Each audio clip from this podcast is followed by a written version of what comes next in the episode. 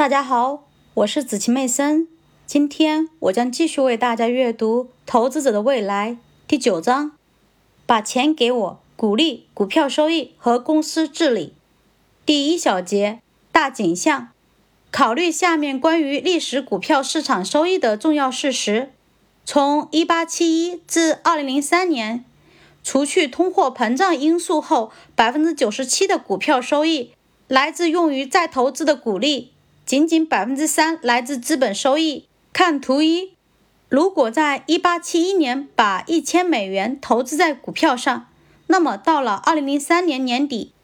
剔除通货膨胀因素后，这些美元的价值将增加到近八百万美元。而如果没有进行股利再投资的话，积累的价值将不足二十五万美元。在这一百二十二年中，投资者实际收到约九万美元的股利。如果把价格升高的因素考虑进去，那么这些股利的总价值约为三十三万美元。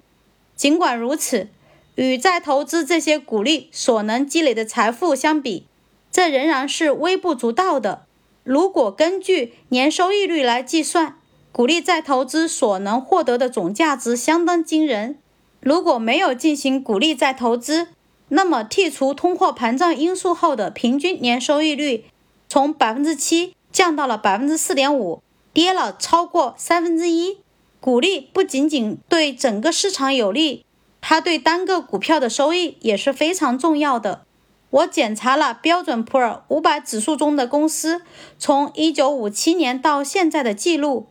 在每年的十二月三十一日，我将指数中的公司。按照股利收益率分为五组，然后计算他们下一年的收益。第一组由那些股利收益率在百分之二十以下的公司组成，许多公司没有发放股利，特别是在最近这些年里。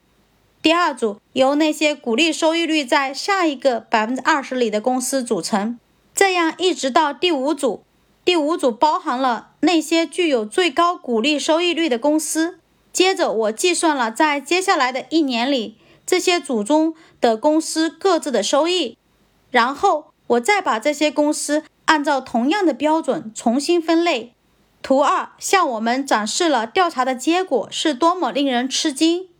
那些具有高股利收益率的股票向投资者提供了严格递增的高收益。如果一个投资者在1957年12月底投资1000美元，在标准普尔五百指数基金上的话，那么到二零零三年底，他将获得十三万零七百六十八美元，